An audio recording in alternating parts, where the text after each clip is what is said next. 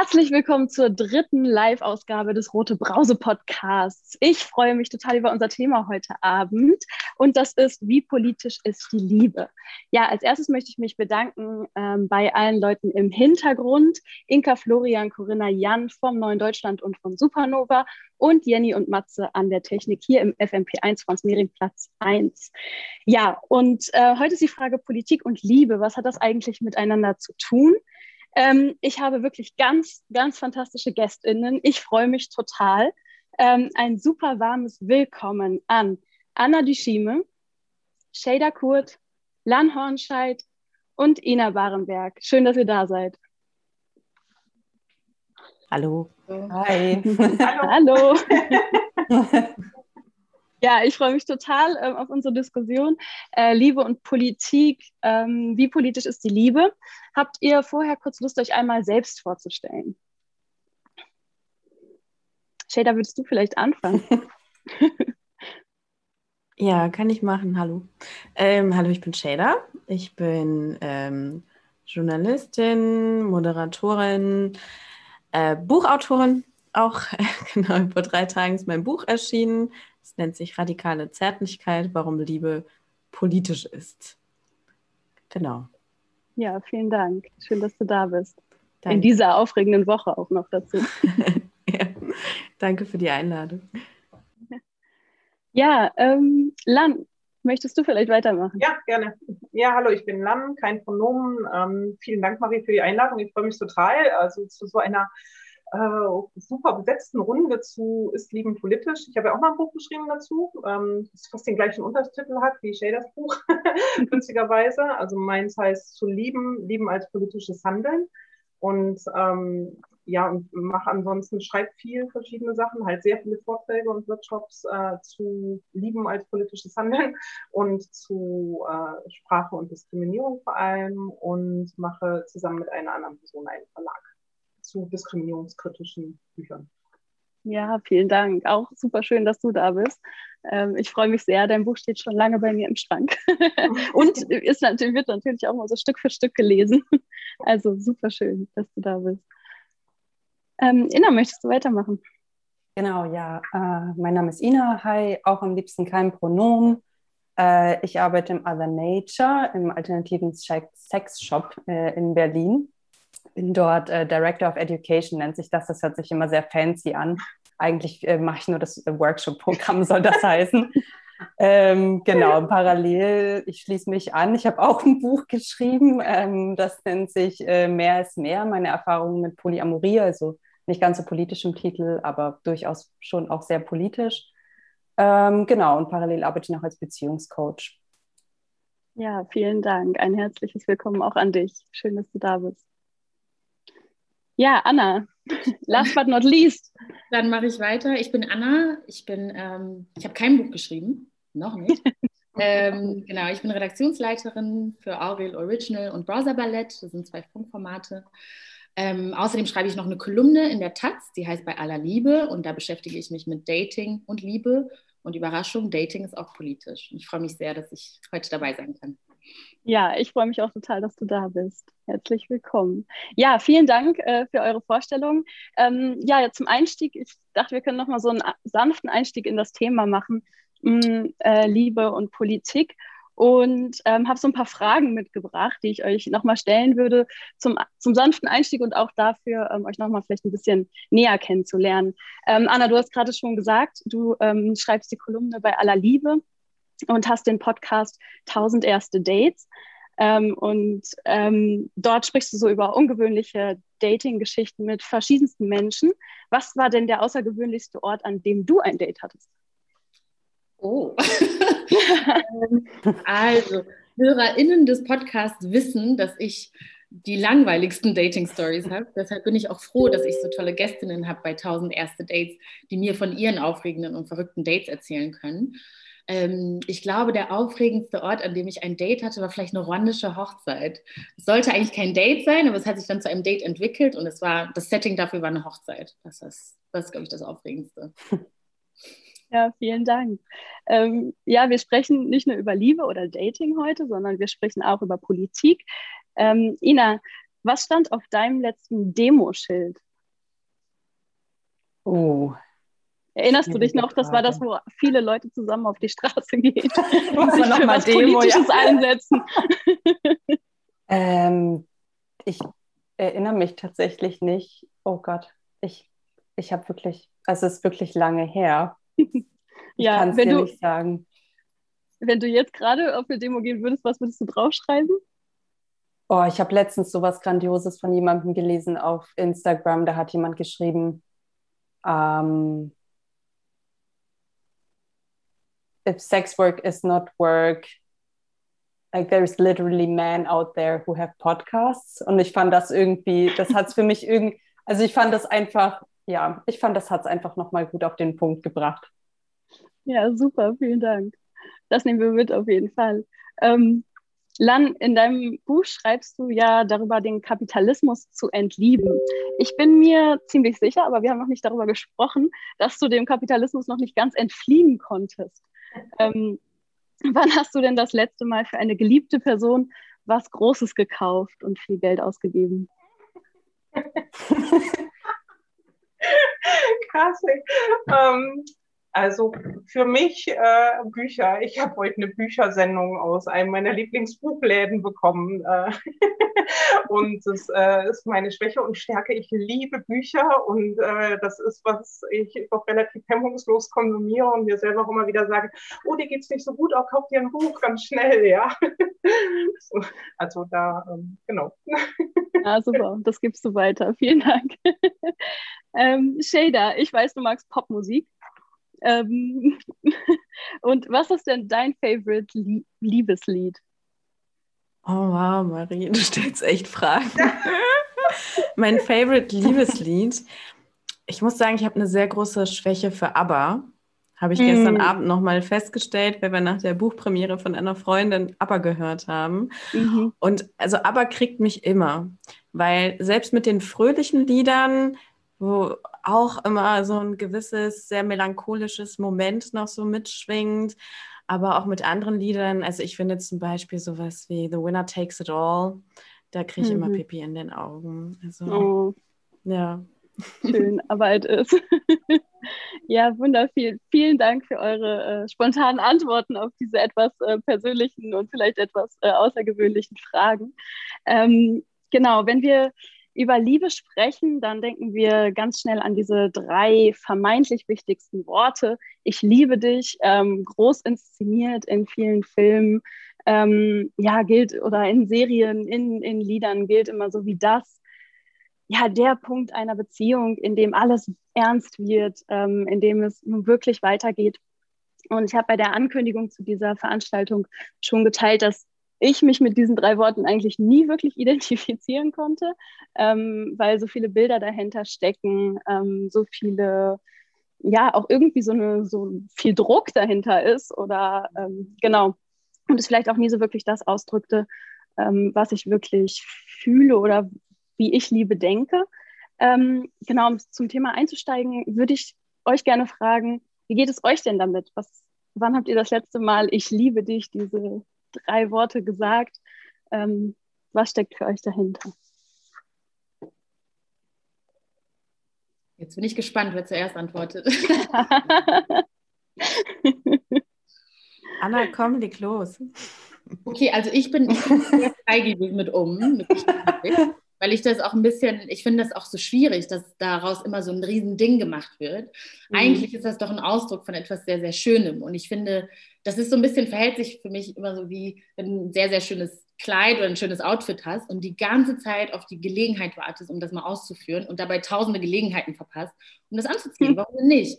Wenn du es in dem Moment anziehen willst oder wenn du es in dem Moment spürst und sagen willst, warum irgendwie warten, bis, weiß ich nicht, die magischen drei Monate oder so überwunden sind, um das dann sagen zu können. Also ich gehe da relativ freigebig mit um und ich finde auch nicht, also das ist, das sind nicht die drei magischen Worte für mich. Ich finde so die, für mich wäre zum Beispiel, ich kümmere mich ist so, damit kriegt man mich, ja. Das ist so meine mhm. Love Language. So, ich übernehme das jetzt mal für dich, ich nehme dir jetzt diese mhm. Last weg. Deshalb finde ich das nochmal ein bisschen, also würde ich das gerne ein bisschen mehr aufladen, als ich liebe dich. Aber wenn es wirklich um diese drei Worte geht, auf die wir uns jetzt alle geeinigt haben, dass sie sehr wichtig sind, dann finde ich, sollte man das auch ein bisschen lockerer ansehen. Das heißt, mit all dem, was ich gerade gesagt habe, habe ich das vor nicht allzu langer Zeit gesagt. Also vor ein paar Tagen, ohne jetzt krass ins Detail zu gehen. Ich weiß nicht, ob die Person ja.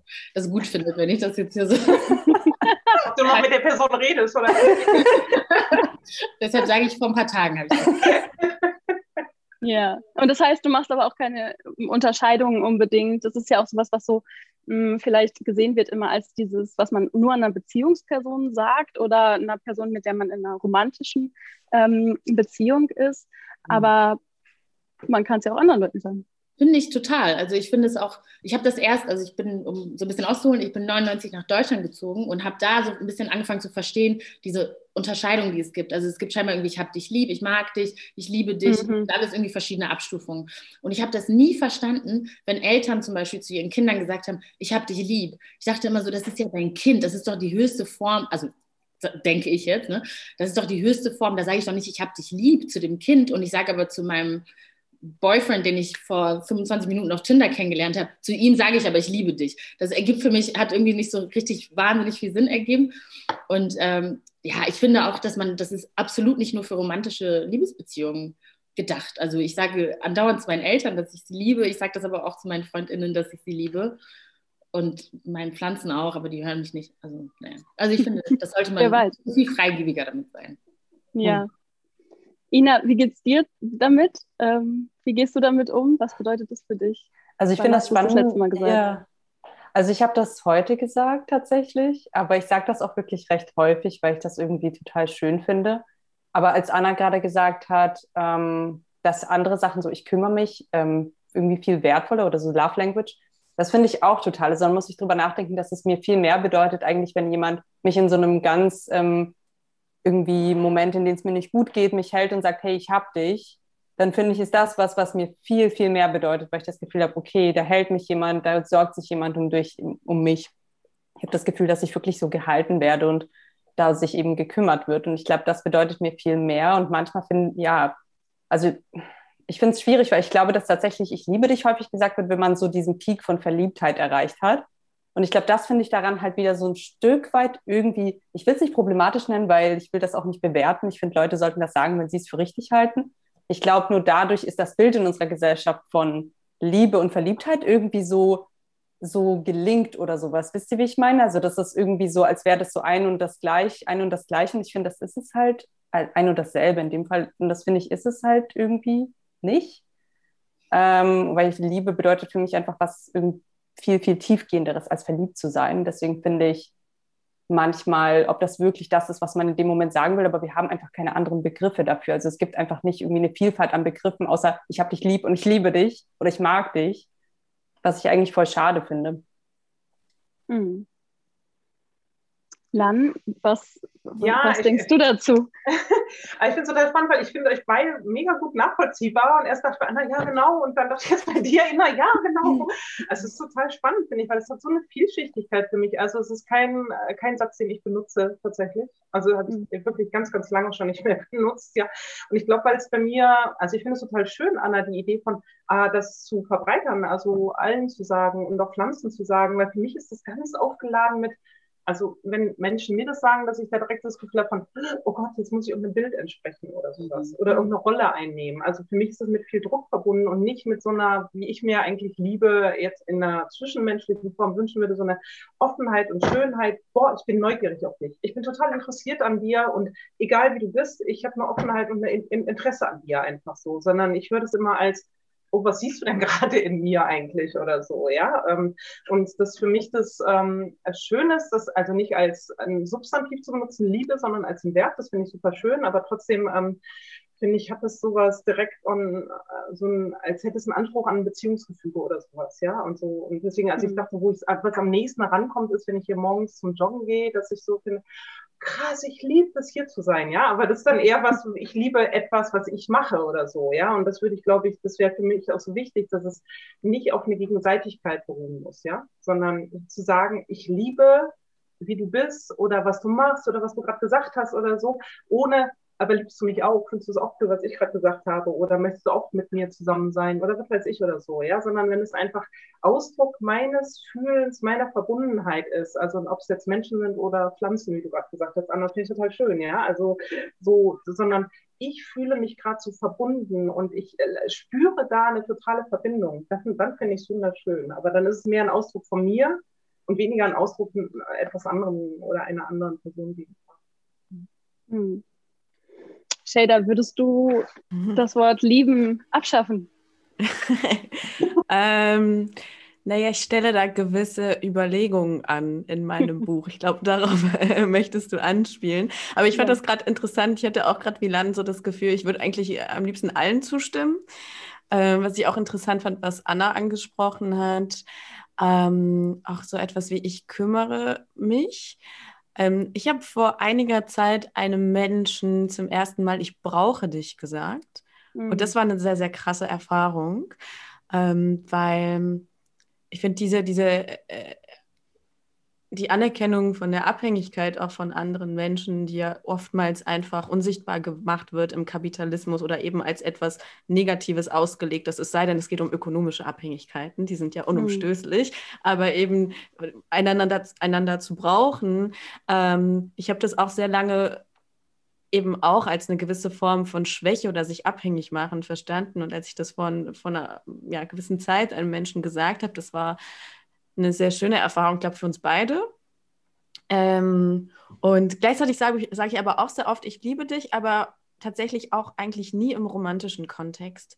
Da bin ich dann eher bei Lan, weil das ist auch für mich einfach zu aufgeladen. Da, da schwingt für mich einfach zu viel an so gewissen tradierten Mustern, Vorstellungen mit. Ich sage das sehr oft Freundinnen äh, und anderen Herzensmenschen, auch meiner Schwester, meiner Mutter. Aber ich habe auch ähm, gerade festgestellt, dann eher in anderen Sprachen und nicht im Deutschen.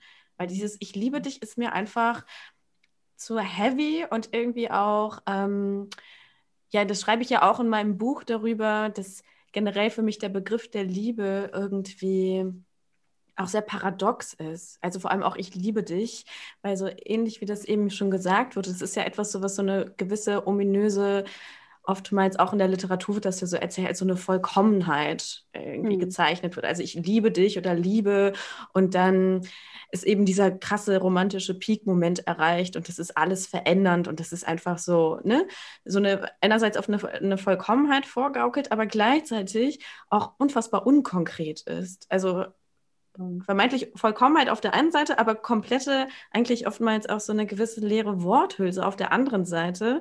Und ich habe schon sehr, ähm, schon vor einigen Jahren habe ich mal eine Diskussion gehabt, auch mit FreundInnen, wo ich dann auch dafür plädiert habe, also warum versuchen wir uns nicht immer, wenn wir eigentlich ich liebe dich sagen wollen, und dieser Impuls, das ist ja, ne, kann ich total gut nachvollziehen, das ist ja ein ganz natürlich, natürlicher Impuls, aber ein auch sehr angelernter Impuls, vielleicht, ähm, dass wir uns immer fragen, was meinen wir eigentlich wirklich in dem Moment? Also welche mhm. Gefühle ähm, wollen wir da mitteilen, was wollen wir dem anderen Menschen mitteilen, was er in diesem Moment tatsächlich für uns für mich bedeutet, ähm, wie möchte ich unsere Beziehung gerade zueinander beschreiben. Also ich habe auch sehr viele, sehr unterschiedliche ähm, Gedanken und Gefühle zu dem, zu dem Satz, ich liebe dich oder liebe. Ja. Ich finde es, darf ich da kurz was zu sagen? Ich finde es ja, total klar. cool, wie du das gerade gesagt hast, weil ich bin auch, ich habe gedacht, was ich häufiger sage, ist, ich liebe es, mit dir morgens Kaffee zu trinken oder ich liebe es, wie wir über Tageszeitungsartikel diskutieren oder sowas. Also so das ganz konkret wertschätzend zu sagen und nicht, dass es dieses große, oh Gott, wie kann ich jetzt da dem gerecht werden oder darin, also muss ich dann alles toll finden? Nee, ich muss nicht alles toll finden, aber ich muss die Offenheit haben und manche Sachen liebe ich als, oh, das teile ich total gern mit dir. Also und das, mhm. also das so finde ich auch auch total schön, wie du es jetzt gesagt hast, Patricia, also so konkreter zu nennen. Hm? Danke. Mhm. ja, ich meine, äh, ich glaube, Ina hat das eben ja auch schon an, oder Anna sogar, also so eine gewisse, auch so eine eben Vielfalt auch von einer Sprache. Also ich nenne das in meinem Buch zum Beispiel Sprache der Zärtlichkeit, weil ich mich auch eher, weil ich auch eher mit dem Begriff der Zärtlichkeit arbeite, als mit dem Begriff der Liebe, aber das natürlich auch gewisse Sprachbilder beim Thema Liebe und romantische Liebe vor allem sehr kanonisiert sind und oftmals auch dann die Handlungsmöglichkeiten, die wir mit anderen Menschen infolgedessen auch daraus aushandeln, vielleicht auch ähm, eher begrenzt sind und dass wenn wir irgendwie Räume hätten, in denen wir uns auch sprachlich mehr eher austoben könnten, mhm. ähm, oder eine tatsächliche Vielfalt auch von ja, einer Sprache der Liebe oder Zärtlichkeit schaffen würden, dass wir vielleicht auch mehr Handlungsmöglichkeiten auch hätten miteinander. Ja, da bin ich auch voll bei dir. also so, ich habe das Gefühl, ich habe ja in meinem Buch habe ich ja statt äh, äh Sexualität habe ich das den Begriff Körpern benutzt, also sozusagen alles, was körperbezogene in Kontakt gehen ist, um wegzukommen von diesen ganzen Bildern auch, zu denen du dann immer nur scheitern kannst letztendlich dann auch, mhm. ja, und ähm, rede ja viel über Menschen, auf die ich mich nah beziehe, weil ich finde, dass ich mich auf ganz viele Menschen nah beziehe. Also das schon gesagt, Herzenspersonen, aber es gibt ja auf ganz vielen verschiedenen Ebenen Menschen, auf die ich mich nah beziehe. Und das ausdrucken zu können, ist total schön. Also ich habe das mal irgendwann angefangen, so wie so einen Stammbaum zu malen. Also nicht äh, welche Menschen sind vor mir gekommen, sondern auf welche Person beziehe ich mich eigentlich wie, also und womit verbinde ich das. Und das ist so schön, dass dann auch äh, dadurch das eigene Beziehungs-, Nahbeziehungskonzept so ein bisschen öffnen zu können. Und ich finde auch, uns fehlen da total viele Worte tatsächlich. Mhm. Also das ist alles so eng geführt auf so ein ganz paar Begriffe. Mhm. Mhm. Und es ist ja, also ihr habt ja jetzt schon viele so unterschiedliche Sachen auch gesagt oder ähm, irgendwie in euren Antworten hat man auch gemerkt, so ja, ähm, das kann irgendwie was ganz anderes sein und es drückt sich nicht unbedingt über das Wort Liebe aus, vielleicht auch, aber auch über andere Worte oder um ähm, Erfahrungen, die man miteinander teilt, irgendwas, also verschiedene Sachen, die man ausdrücken will und ihr habt auch alle unterschiedliche Sachen genannt. Ähm, jetzt würde ich nochmal so ähm, überlegen, ja, okay, es gibt irgendwie Liebe ist vielleicht für alle Menschen was anderes, aber ähm, nochmal so auf den Status quo zu gucken in unserer Gesellschaft. Was für ein Bild gibt es in unserer Gesellschaft von Liebe? Was wird manifestiert? Womit wachsen wir auf? Ich habe halt das Gefühl, wenn ich das mal direkt, äh, das ist so mein, mein stiller Beef, den ich mit, äh, mit unserer gesellschaftlichen Beziehung von Liebe ne, äh, habe, ist, dass, ähm, dass wenn wir über Liebe sprechen, meinen wir ganz oft romantische Liebesbeziehungen. Und ganz oft meinen wir auch nur heterosexuelle romantische Liebesbeziehungen. Und dadurch, dass wir irgendwann, ich weiß nicht, das hat viel mit Religion, aber auch viel mit unserem Verständnis von den Beziehungen, die wir als wertvoll oder unterstützenswert finden, von welchen Seiten auch immer, ähm, haben wir so eine Rangordnung geschaffen, mit der ich überhaupt nicht einverstanden bin. Ich finde nicht, dass romantische Liebe oder romantische Beziehungen ähm, der Peak sind von, von Liebesformen. Überhaupt nicht. Ich weiß auch gar nicht, wer darauf gekommen ist, weil ich finde, ich weiß nicht, ob das damit zu tun hat, wie ich aufgewachsen bin, aber ich habe schon sehr früh Liebe empfunden, die überhaupt nichts mit Romantik zu tun hatte. Und auch bis ins, also bis vor kurzem ähm, oder bis, bis heute wirkt das so bei mir, dass ich nicht das Gefühl habe, dass die die Spitze der Liebe oder die bestmögliche Form der Liebe oder wie auch immer ist, ist, ist die romantische Liebesbeziehung. Also ich habe auch in einer Kolumne mal, habe ich mich mal darüber aufgeregt, dass es so gang und gäbe ist, wenn man auf eine Hochzeit eingeladen ist, ähm, dass man als Plus eins jeden dahergelaufenen, ich muss immer mhm. Tinder-Date sagen, das klingt so, als ob ich tausend Tinder-Dates hätte, stimmt nicht. Aber ähm, jeden dahergelau jedes dahergelaufene Tinder-Date kann ich theoretisch mit auf eine Hochzeit mitnehmen und das wäre ein akzeptabler Plus eins. Aber meine Freundin oder mein Freund oder meine Schwester oder jemand, den ich seit 15 Jahren kenne, mit dem ich eine große Liebe verbindet, das geht dann irgendwie nicht. Das muss dann neu verhandelt werden. Und ich verstehe unsere gesellschaftliche Obsession mit romantischen Beziehungen nicht so richtig und verstehe auch den Platz nicht, den, den sie bekommen, weil ich finde, ganz viele mhm. andere Beziehungsformen haben das, haben das mhm. verdient. Aber irgendwann hat man sich dann da, dazu entschlossen, dem dann halt einen, einen höheren mhm. Wert zu geben. Und ja, ich, will.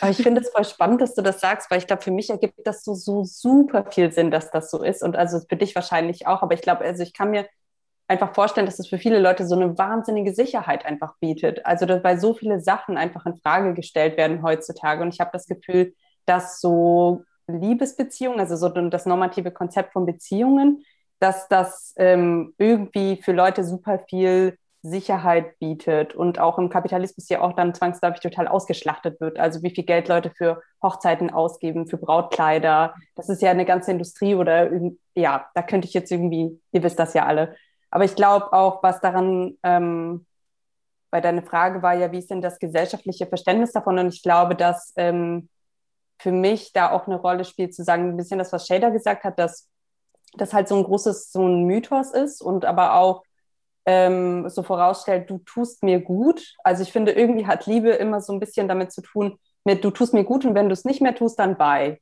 Und ich mhm. glaube, das ist so ein bisschen das Bild von so einer romantischen äh, heteronormativen Darstellung von Liebe heutzutage geworden, dass Leute so Commitment und langlebige Beziehungen, dass das eigentlich in so einer neoliberalen Gesellschaft immer schwieriger wird, weil wir das Gefühl haben, wir, finden, wir müssen halt was, pass was perfekt Passendes finden. Und wenn wir es nicht finden, wenn, wenn es irgendwie Arbeit bedeutet oder bedeutet, dass du dich veränderst zu einer Person, zu der du vielleicht werden möchtest, aber ich dich dann nicht mehr so toll finde, weil du bist ja dann nicht mehr die Person, die ich mir ausgesucht habe, dann mhm. sage ich dir Tschüss. Und ich glaube, das, das ist das, was mich tatsächlich am allermeisten ärgert.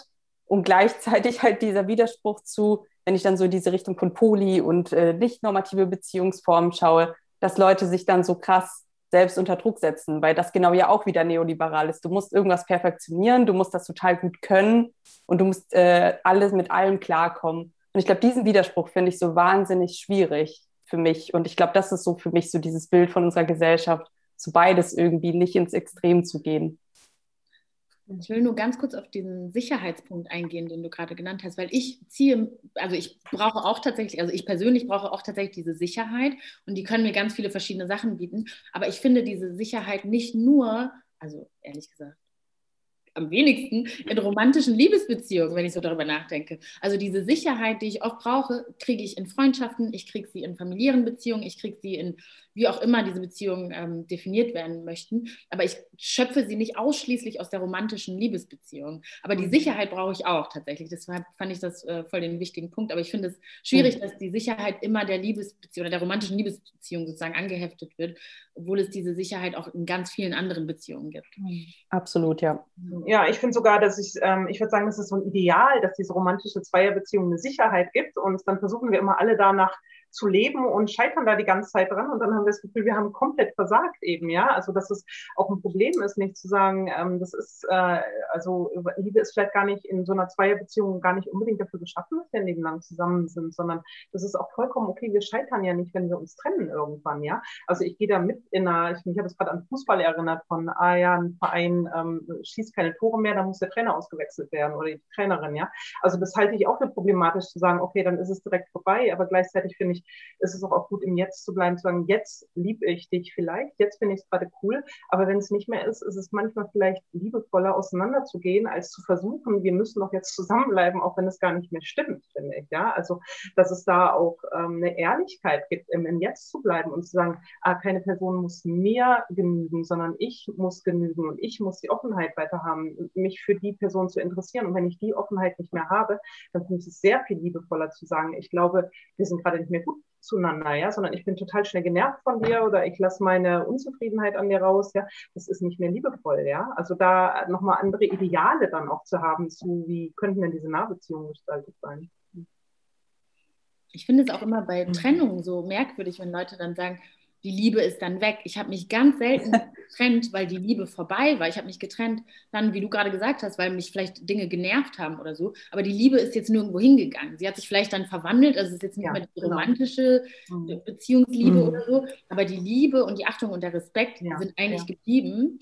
Ja. Und ich fand das immer schwierig, wenn Leute gesagt haben, ja, ja, wir haben uns jetzt getrennt, weil wir uns nicht mehr lieben. Das mag ja auch für einige Leute passen und stimmen. Mhm. Bei mir war das aber fast nie der Grund, warum ich mich dann getrennt habe. Ich habe mich mhm. getrennt aufgrund von anderen Sachen, aber die Liebe ist ganz oft auch geblieben, nicht immer, mhm. ehrlich, mhm. aber die ist ganz oft wirklich geblieben.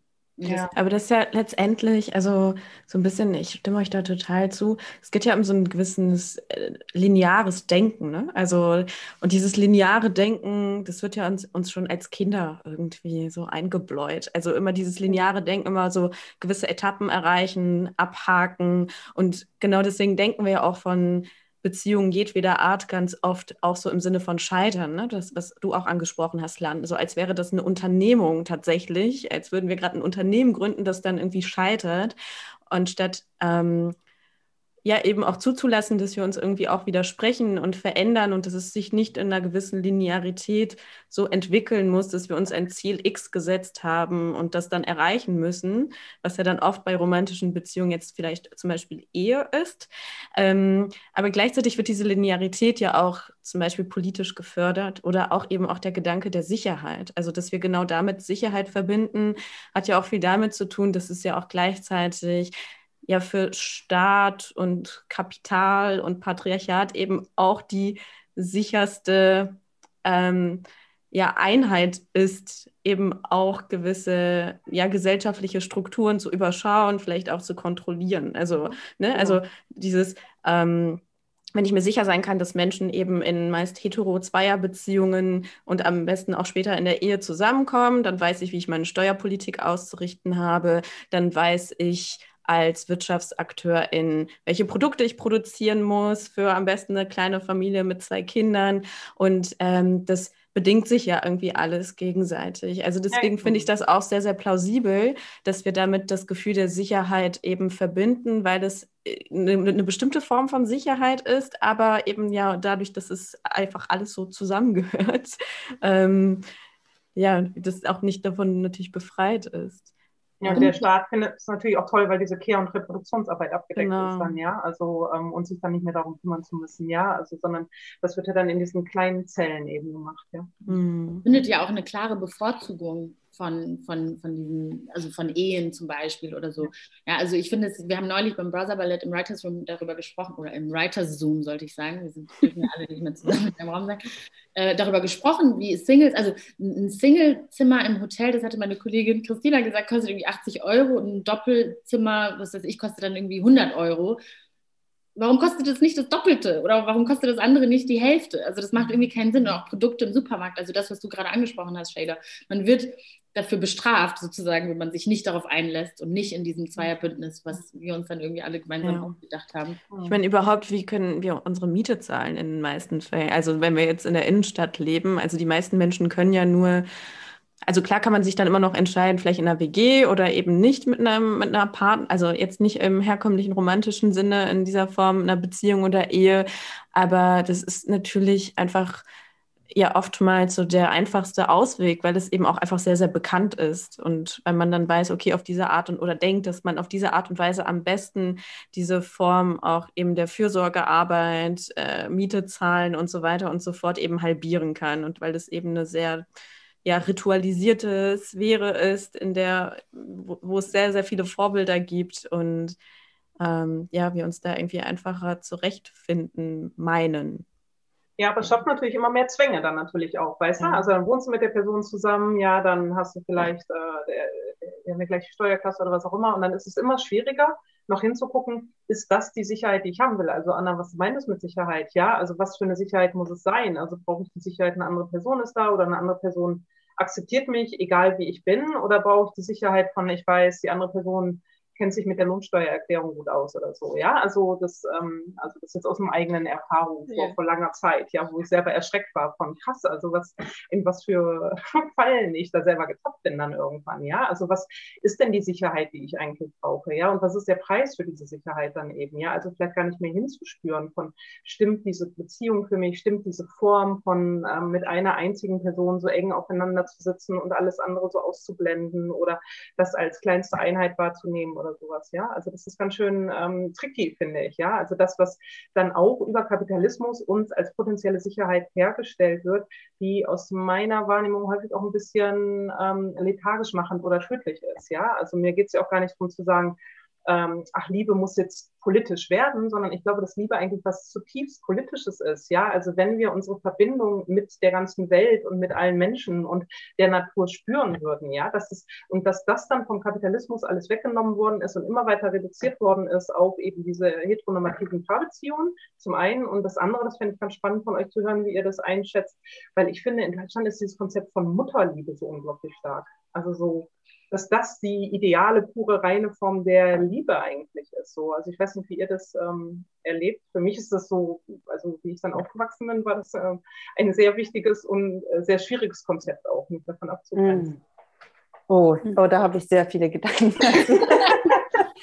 also aber auch einfach, weil ich mich selbst gerade, also ich habe ja ein Kind bekommen mit meinen beiden PartnerInnen und ähm, einfach so das Konzept von Mutterschaft hat mich so viel beschäftigt. Also einfach, weil es so wahnsinnig so viel Sexismus, so viel, also auch von mir verinnerlichte Misogynie, also wie viel eigentlich ich auch so eine, wie viel ich verinnerlicht habe, so eine Ablehnung gegen diese Rolle meiner Mutter auch zu haben und dass diese ganze Care-Arbeit und alles, was sie eigentlich gemacht hat, irgendwie anscheinend ganz tief unten als was sehr Verwerfliches wahrgenommen habe. Mhm.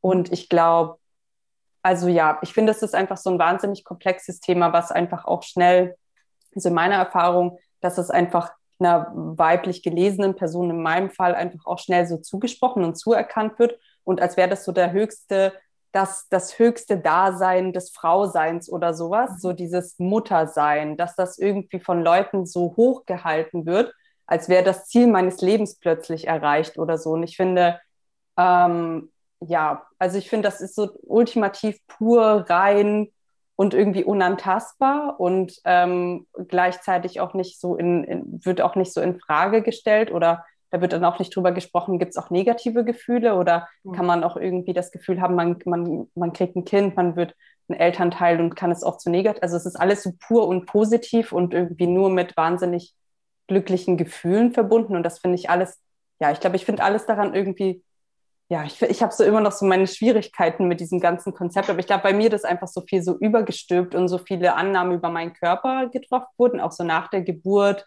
und äh, so kommentiert. Also ich habe das noch nie so hart, ich wurde noch nie so viel gegendert in meinem Leben wie die Monate nach der Geburt meines Kindes, glaube ich. Also weil irgendwas plötzlich äh, an mir bewertet oder äh, irgendwie ja und stillt ihr alle und benutzt ihr das an eurem Körper und also so total intime Fragen, die mir noch nie jemand irgendwie äh, plötzlich so gestellt hat. Mhm. Ähm, deswegen fand ich das so krass, wie plötzlich so fragil dann so ein Körper auch irgendwie ist und so mhm. für alle offen zum Kommentieren. Mhm. mhm.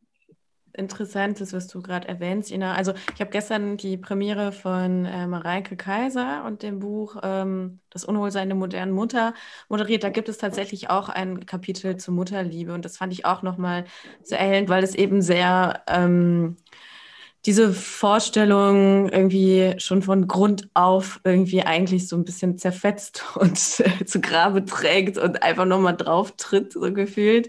Ähm, und vieles, was du auch gerade erwähnt hast, wird auch da angesprochen. Also Mareike schreibt zum Beispiel auch darüber, dass der, der Bau von schwangeren Menschen oftmals eben als so Gemeingut betrachtet wird. Also das ist dann gar kein Individuum mehr, sondern ich kann einfach drauf zugreifen. Und ähm, das ist halt dann sozusagen Gemeingut kommt vielleicht auch diese Denke von irgendwie Kinder für die Nation sozusagen. Die Kinder gehören uns ja alle und sicher an unsere Zukunft. Ähm, aber ich finde generell auch das Thema Mutterschaft, Mutterliebe unfassbar interessant. Also einmal natürlich auch aus so politischer Sicht, weil letztendlich, Lan, du hast es ja eben schon angesprochen, das Thema Reproduktionsarbeit, Fürsorgearbeit. Ich meine, das ist ja genau der Kern eigentlich dieser ganzen politischen Diskussion. Also, dass man im Grunde versucht, auch vielleicht eben unsichtbar gemachte Hausarbeit, sich aufopfern, Fürsorgearbeit eben abzutun als, ja, das ist ja Mutterliebe, das ist ja ähm, Menschen, die als Weib, die weiblich sind oder weiblich gelesen werden, das ist denen irgendwie immanent. Und ähm, einmal das, also dieses sich aufopfern. Ich muss auch sagen, dass ich auch bis heute sehr hadere mit meinen Reflexionen oder meinem Blick zum Beispiel auf meine Mutter, weil ich zum Beispiel, also als ich angefangen habe, vielleicht meine Mutter oder unser Verhältnis auch irgendwo soziologisch vielleicht zu betrachten, also aus einer anderen Perspektive und das auch irgendwie politisch zu verstehen, habe ich sehr lange, viele Jahre dazu geneigt, sie komplett als Opfer zu betrachten, also als Opfer mhm. des Patriarchats, als Opfer meines Vaters, als Opfer der äh, politischen Umstände, was sie für mich auch auf eine gewisse Art und Weise auch ist. Aber ich habe ihr zum Beispiel auch gar nicht zugesprochen, auch selbst irgendwie ein Subjekt zu sein und vielleicht auch auf eine gewisse Art und Weise auch Täterin zu sein. Also auch ähm, jetzt in meiner Erziehung zum Beispiel oder mhm. äh, meiner Schwester gegenüber Dinge getan zu haben, die nicht in Ordnung sind, die sehr schmerzvoll sind und sehr traumatisierend. Und ich hadere immer noch mit dieser Mutterfigur auch in meinem Kopf, weil sie einfach so unfassbar, ähm, ja, so ähm, nicht vorbelastet ist, aber schon auch irgendwie vorbelastet. Es ist einfach eine unfassbar komplexe Figur auch in meinem Kopf, also politisch, soziologisch, aber auch ganz autobiografisch persönlich. Mhm. Ja. Mhm. Ich finde immer so witzig, alle sagen, unrealistische Vorstellungen der Liebe haben sie durch Filme vermittelt bekommen. Ich habe sie 100% von meiner Mutter vermittelt. Daher kommt auch dieses weirde Idealbild, also weird, weil ich gehe mit allem mit, was ihr gerade gesagt habt, aber meine früheste Erinnerung an die Liebe ist die Liebe durch meine Mutter. Und deshalb habe ich auch immer diese Mutterliebe als höchstes Gut empfunden. Und das meinte ich auch eingangs, als ich gesagt habe, dass ich das nicht verstanden habe, dass Eltern zu ihren Kindern sagen, ich habe dich lieb oder ich mag dich, weil ich dachte, das ist doch, also die Liebe zwischen Kind und, und Eltern oder Kind, Mutter, Vater, wie auch immer, ähm, ist doch die höchste Form der Liebe. Und ich, das ist auf jeden Fall davon geprägt, dass meine erste Erfahrung der Liebe durch meine Mutter ähm, bedingt war. Und ich muss aber auch gerade lernen, sozusagen mit dieser, also ich hadere genauso ähm, mit diesem Ideal, dass das die vollkommene Liebe ist. aber ich muss halt sagen, dass, also das sind, so bin ich halt sozialisiert worden, das ist meine früheste Erinnerung an die Liebe und fortwährend auch die Konstante und die Sicherheit, die sozusagen, die in meinem Leben herrscht, ist eben halt diese Beziehung und diese Liebe zu meiner Mutter und wie sie das geprägt hat. Aber ja. Mhm. Ähm, Lan, du hast, du hast ja geschrieben, Liebe als politisches Handeln zu lieben. Ähm, genau, wir haben jetzt eigentlich schon darüber gesprochen, so, okay, ähm, wer profitiert eigentlich von einem, von einem Bild von Liebe, was in unserer Gesellschaft herrscht oder was auch weitergegeben wird, ähm, produziert wird, reproduziert wird. Ähm, unter anderem Kapitalismus, aber genau, ihr habt schon, ihr habt schon äh, verschiedene Aspekte gesagt. Wir haben auch kurz darüber gesprochen, wem benachteiligt es eigentlich, ähm, dieses Bild in unserer Gesellschaft. Ähm, meine Frage wäre jetzt genau, wenn wir Liebe als politisches Handeln begreifen, dann ähm, was bedeutet das? Was stellst du dir darunter vor? Ja, sehr, sehr viel, aber anfangen, anfangen tut es immer bei mir, mit, mit sich selber verbunden zu sein und sich selber okay zu finden, ja. Und das heißt nicht alles toll zu finden, was ich bin, aber in mir selber zu sein, in meinem eigenen Körper zu sein und nicht die ganze Zeit aus mir rauszufallen, also um Traumata zu überleben oder um mit Ansprachen umgehen zu können, die mich anders einordnen, als ich bin vielleicht oder irgendwas in mich reinlesen, ja, sondern in sich zu sein und da mit mir verbunden zu sein, weil ich glaube, für mich ist es so ein Bild und ich finde es auch mal wieder spannend. Ich habe es auch lange überlegt, jetzt vor heute, ah krass, wie kann ich das ausdrücken, weil auch da fehlen mir total die Wörter tatsächlich, ja, also weil diese ganzen Liebessachen so unglaublich geprägt sind in eine bestimmte Richtung. Aber ich glaube, dass ganz tief in uns Menschen eine Verbundenheit ist mit allem anderen Lebendigen eigentlich. Also, und das sind nicht nur Menschen, sondern es ist auch Natur, ja. Und das, das aber durch ganz viele unterschiedliche Sachen ähm, gekappt worden ist, ja. Also, also unter anderem durch äh, die ganzen strukturellen Diskriminierungen, also für viele Menschen, die rassistisch diskriminiert ist durch Kolonialismus und für Personen, die sich nicht als gender eindeutig äh, verstehen, durch Patriarchat und also viele sind ja dann auch noch mehrfach betroffen und so. Und das wird dann auch über Generationen vererbt und in Deutschland, also als äh, Land, was zwei Weltangriffskriege begonnen hat, ähm, ganz viele Genozide gemacht hat und damit leben zu können, muss, äh, müssen sich vielleicht viele Menschen, die diesen Deutsche mit Nazi-Hintergrund sind, sich auch davon ähm, abtrennen in einer bestimmten Weise. Ja? Und ich glaube, dass wenn wir lernen würden, das alles wieder zuzulassen, als auch Schmerz und alles, dass wir uns mit uns verbinden würden, dass wir dann auch mit anderen verbunden sein können und nicht immer andere Menschen als, was wollen die jetzt von mir oder was muss ich jetzt machen, damit ich wirklich liebevoll bin oder was auch immer wahrnehmen können. Und ich glaube, dass das zutiefst politisch wäre, weil wir dann mit Menschen und mit Natur verbunden sein könnten und ganz anders unsere Füße auf die Erde stellen würden, weil ich, meine, ich mache morgens immer Qigong, ja, und das ist für mich ganz neu, dass ich jetzt auf einmal immer denke, krass, die Erde trägt mich, egal was ich mache, egal was für einen Scheiß ich mache und egal was alle anderen Menschen machen, die trägt uns, ja, also ich, meine, ich kann hochspringen, aber ich lande wieder auf der Erde, ja, sie lässt mich nicht los, ja, was eine geniale Liebe, obwohl wir irgendwie alles aus dem Boden auch rausholen an Kohle und ähm, was weiß ich und Gold und so weiter, ja, aber da gibt es was, was mich trägt, also ich meine, das ist eine also jetzt in dem Konzept Mutterliebe würde ich dann gerne das Mutter-Erde-Liebe entgegensetzen oder Erdeliebe oder so. Was eine gigantische Liebe von, ja. Also egal was ist, ja.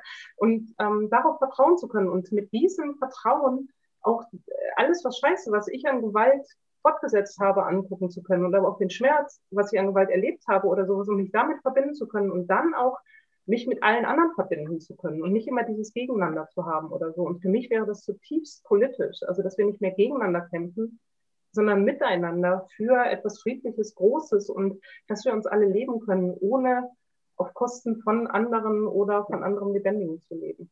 Das ist jetzt in a nutshell, was ich in dem Buch geschrieben habe. Ja, Shader, was, was sagst du dazu? Du setzt dich ja auch, ähm, auch kritisch zum Beispiel mit diesem Bild von, von Selbstliebe auseinander. Das ist vielleicht nicht das genau, was du jetzt meintest, Lan, aber vielleicht hat es auch Ansätze und das wird ja auch, ähm, ja, sage ich mal, kapitalistisch ausgebeutet. Ja, genau. Also ich würde das jetzt gar nicht auf das beziehen, was Lan gesagt hat, weil ich glaube, dafür müsste ich erstmal genauer erfahren, was äh, du ja jetzt äh, mit Selbstliebe oder diesem Bezug zu sich selbst meinst.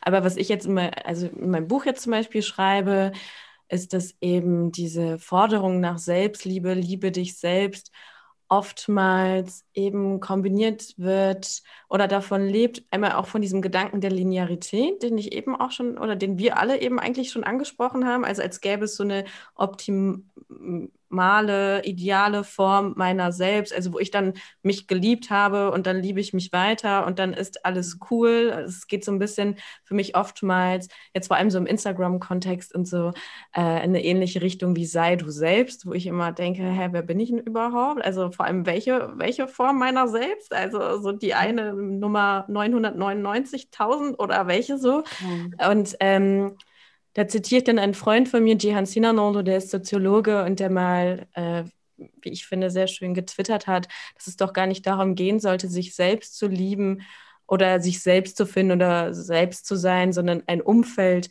eben zu schaffen, in dem unterschiedliche Formen des Selbst erprobt werden können. Und eben das ist natürlich unfassbar politisch, weil das würde ja bedeuten, für ein Umfeld, Umfeld zu kämpfen, ähm, das nicht, ich gehe nicht davon aus, dass wir äh, in unserer existenten Gesellschaft ein Umfeld schaffen können, das frei von Unterdrückungsverhältnissen ist, aber eben uns mit diesen Unterdrückungsverhältnissen, die auch eben Menschen und ihre Körper ihnen Gewalt antun, sie ausbeuten, ihnen eben gewisse Zuschreibungen machen, sie kategorisieren, ähm, uns mit diesen Dingen halt auseinandersetzen müssten. Und das ist natürlich auch eine urpolitische Angelegenheit, genau. Also wenn ich das kurz sagen darf, ich stimme dir da voll zu, ja. Ich, also das, ähm, dieses, diese kapitalistische Form nenne ich Ego-Liebe in meinem Buch, ja. Also das ist so ein, mhm. auch ganz aufs Ego fixiert zu sein, ja, und dass das kapitalistisch dann immer noch dazu gekauft werden kann durch Kurse oder was auch immer, ja. Und das eigentliche Selbstlieben ist nicht mehr Selbstlieben, sondern es ist Lieben, weil ich eben diese Verbindung und dieses Soziale habe, was du gerade gesagt hast für mich, ja. Also ich glaube, dass das sehr ähnlich ist und dass es unterschiedlich ausgedrückt ist. Hm. Was für Politiken ähm, glaubt ihr oder wisst ihr, ähm, verhandeln wir in unseren, in unseren intimen Zusammenkünften?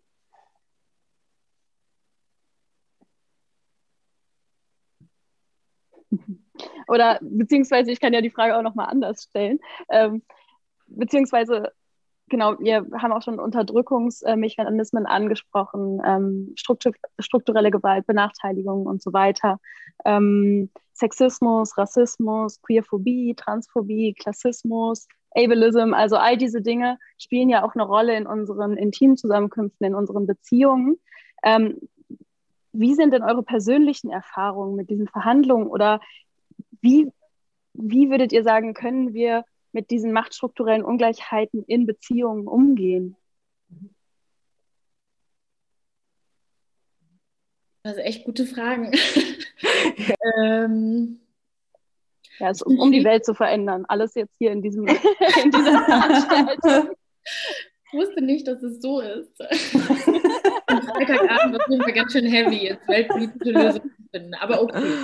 Ähm, ich finde es immer ganz schwierig, weil ich finde auch, für mich ist so ein ähm, da, wo wir uns lieben, kann auch so ein intimer Raum sein und so ein Schutz Raum oder ein Safe Space sein, wo man auch viele verschiedene Gedanken erproben kann, ja, die man jetzt, wo man vielleicht noch nicht bereit ist, die mit anderen zu teilen oder wo man einen gewissen Druck verspürt, ähm, dass man sich da noch nicht genug dafür angelesen hat oder dass man das, was man denkt, vielleicht noch nicht irgendwie eventuell andere Menschen diskriminiert oder ähm, also ich finde, das ist halt also für mich, wenn ich irgendwie in Freundschaften oder Freundinnenschaften oder in anderen Beziehungen bin, dann ähm, will ich mich da einigermaßen erproben können, ohne gewaltvoll zu sein, obviously. Ähm, aber ich empfinde das halt als Raum, wo ich ganz viele Sachen, ganz viele Theorien ausprobieren kann, aber auch viele Denkmuster durchbrechen kann und so weiter. Deshalb finde ich das dann so schwierig. Oder anders gesagt, ich habe das Gefühl, man versucht es in, in, äh, in, nach draußen, nach außen hin sozusagen, das, was man irgendwie als Arbeit macht oder wie man sich halt nach außen gibt, versucht man all diese Sachen, also versuche ich jedenfalls immer diese Ungleichheiten irgendwie mit, mit meiner Arbeit oder mit, mit dem, was ich mache, zu begegnen. Und manchmal will ich eine Pause davon haben in meinen, in meinen Beziehungen oder in meinem Schutzraum. Aber ich habe recht früh erkannt, dass das halt nicht geht. Man kann nicht die Welt und damit auch dann zum, zum großen Thema zu kommen, man kann das nicht ausschalten. Das ist kein Vakuum. Also Liebe oder dieser Schutzraum heißt nicht, dass man dann irgendwie darin existiert und alles, was sonst draußen passiert, ist davon irgendwie geschützt. Das ist, also hat sich auf jeden Fall bei mir irgendwann als Irrglaube herausgestellt. Und das Streben danach habe ich auch nicht glücklich gemacht. Und ich würde auch mutmaßen, dass es meine PartnerInnen auch nicht glücklich gemacht hat.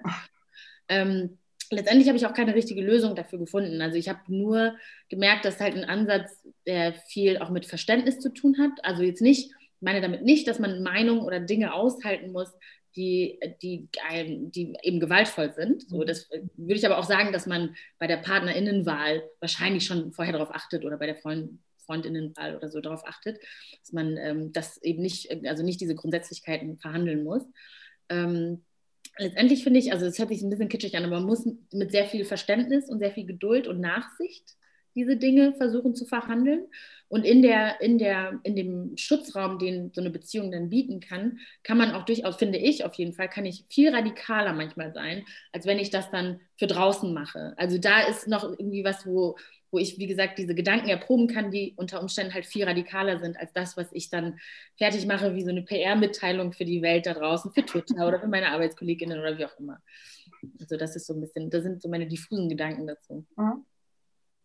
Ich finde es sehr stark, was du gerade gesagt hast, Anna. Also, das ist auch mein Gedanke mit, auch wenn ich mir generell öffentliche Debatten oder auch politische Bewegungen anschaue, was oftmals fehlt, ist der Wille zum Aushalten. Also irgendwie Konflikte aushalten, Unterschiede aushalten, Risse aushalten. Und damit meine ich auch, wie du es schon gesagt hast, nicht unbedingt etwas einfach hinnehmen. Ja. Äh, also nicht zum Beispiel Ungerechtigkeiten einfach hinnehmen, sondern eben aushalten im Sinne von sich auch dieser Ungerechtigkeiten und den Menschen annehmen und es aushalten in dem Sinne, dass ich weiß, ich kann es nicht sofort lösen. Ich kann das jetzt auch nicht in meiner Beziehung einfach lösen, dass die Welt so wie sie ist und dass es in meine Beziehung hineinwirkt. Aber ich gebe sozusagen ein nachhaltiges Versprechen, mich damit auseinandersetzen zu wollen und es auch auszuhalten, auch wenn es eben unbequem ist und wir uns widersprechen und wir manchmal unterschiedliche Bedürfnisse haben. Also dieser kontinuierliche Prozess des Aushandelns äh, äh, und in, obwohl ich, obwohl ich weiß, dass es nicht einfach ist. Also dass es eben eine gemeinsame Arbeit eben auch erfordert, wie Ina eben auch gesagt hat. Und dass es eben nicht so ein Prozess ist, der immer automatisch sich zum Guten hinwendet, sondern dass man auch Rückschläge macht und ja, dass einfach sehr viel Arbeit ist, genau.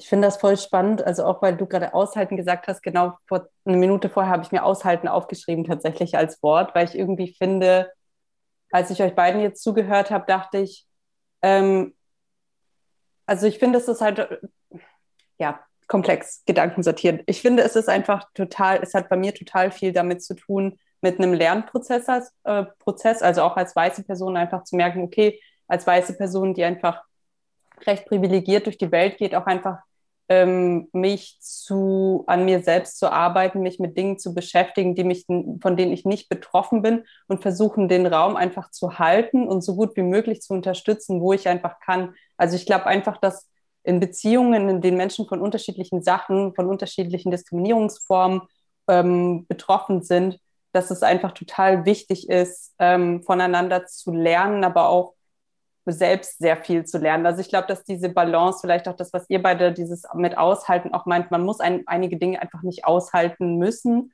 Und für viele Dinge bin ich auch einfach selbst verantwortlich, dass ich rausgehe in die Welt und mich selbst einfach erziehe und selbst Bücher lese und mir Sachen anhöre und mir Shows äh, ansehe von Leuten, die schlaue Dinge sagen und mich unter anderem zum Beispiel über Rassismus oder Antisemitismus oder andere Dinge äh, beschäftige, damit ich nicht äh, das in meine Beziehung mitbringe, sondern den Raum einfach gut halte, weil ich glaube, dass zum Beispiel sowas wie Wut in unserer Gesellschaft, also Wut äh, können ja einfach äh, häufig Leute nicht aushalten. Also ich hatte letztens mal eine Situation, wo mich äh, ein Artikel, den ich sehr antisemitisch fand, einfach wahnsinnig wütend gemacht hat. Also selbst bin jüdisch und ähm, einfach manche Dinge, die kann ich einfach nicht nochmal lesen, weil ich das Gefühl habe, ja, also ich, ja, es hat mich einfach wahnsinnig wütend gemacht. Und ich hatte das Gefühl, okay, ich bin zu Hause und ich zeige diese Wut und ich habe das Gefühl, das ist auch ein Raum, wo das jemand dann auch einfach mal aushält. Und das ist auch meine Erwartungshaltung in dem Moment, dass in meiner Beziehung oder in meinen sehr engen Nahbeziehungen ich das mit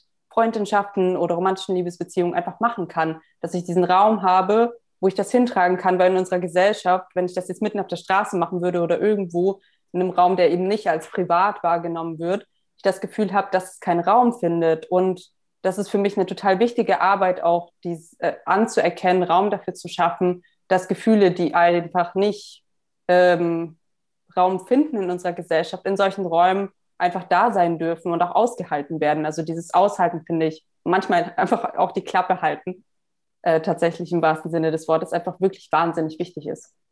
Mhm.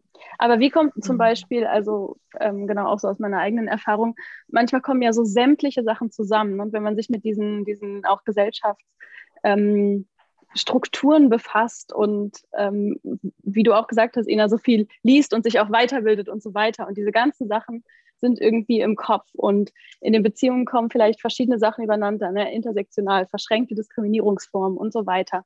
Und ähm, ja, irgendwie habe ich dann auch manchmal das Gefühl, das ist irgendwie auch so eine Art wie so ein Mindfuck. Irgendwie, man kommt gar nicht mehr klar.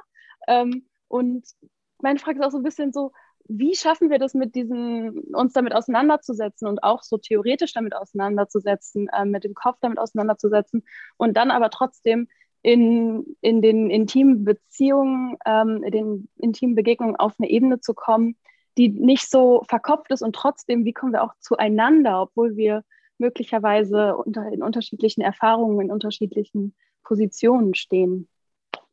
Ja, ich finde es, glaube ich, gerade wichtig, dass wir nicht ähm, nur über den Kopf gehen, sondern dass wir diese Gefühle ernst nehmen und dass wir Räume schaffen, wo die Gefühle differenziert geäußert werden können und nicht als Vorwürfe oder Anklagen an eine andere Person, sondern wo ich meine Gefühle äußern kann und die andere Person die Gefühle äußern kann und wir gucken kann, welche Bedürfnisse und welche Wünsche sind dahinter und gibt es da auch Muster, die über Diskriminierungsstrukturen laufen und sich dem respektvoll anzunähern. Also und das, was du vorhin gesagt hast, Anna, ja, wir müssen nicht eine Meinung haben, aber ähm, Gewalt ist ist eben die Grenze. Also manche Äußerungen sind keine Meinung mehr, sondern sind Gewalt. Aber alles, was im, im Rahmen von Meinungen ist, sondern da die Offenheit zu haben, und das ist für mich extrem liebevoll, die Offenheit zu haben, zu hören, wie ist diese Situation für dich gewesen. Und das heißt nicht, dass ich ein Arschloch bin oder so, ja, sondern aber das heißt, ich verstehe und ich kann anerkennen, diese Situation ist für dich beschissen gewesen. Und da kann ich sagen, äh, kannst du mir das verzeihen? Und ich kann da versuchen, was dran zu äh, ändern und so, ja. Also, dass wir so einen Raum haben von einem differenzierten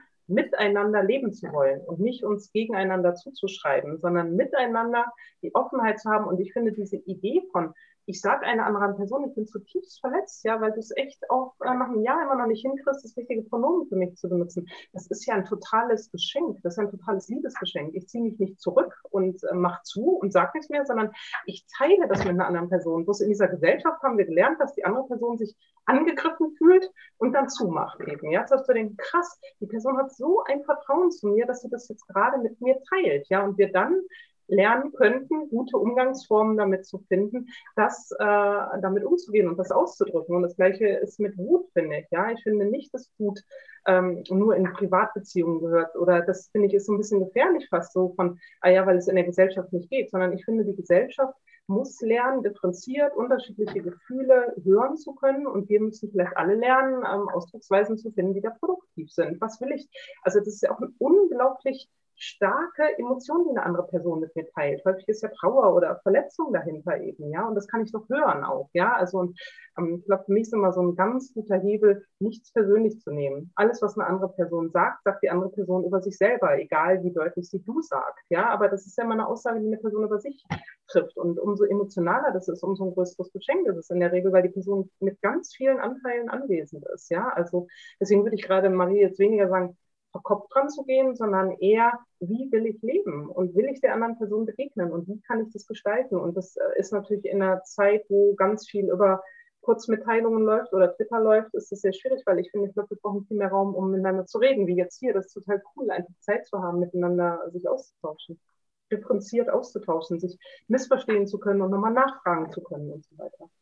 Ich muss gleichzeitig aber zugeben, dass ich auf diese, diese Unterscheidung zwischen Kopf und Gefühl nicht so ganz verstehe. Also, weil für mich läuft das immer zusammen. Also ich habe auch ganz oft in Interviews dann sagen äh, JournalistInnen manchmal so, ja, okay, das ist ja jetzt alles Theorie, so, das ist ja verkauft, aber jetzt lassen Sie uns mal über das Gefühl sprechen. Aber ich denke so, okay, aber wo ist da eigentlich die Trennlinie? Weil vieles, was ich ja fühle oder überhaupt erstmal zulassen will, dass ich das oder überhaupt erfahren will, dass ich das fühlen kann, ähm, ist für mich zum Beispiel eben erschließbar über zum Beispiel Theorie. Also, dass ich darüber lese ähm, oder mir Gedanken mache und überhaupt erstmal mir diesen Raum schaffe, sozusagen. Und äh, also selbst zum Beispiel, es gibt ja sehr viele auch sehr romantische linke Autoren, die sich ja total auch so über die, über ja, Social Media und Dating-Apps total ein, die, die, sich total darüber aufregen, weil sie sagen, ja, das ist ja total kalkuliert und so weiter und so fort. Aber wo ich denke,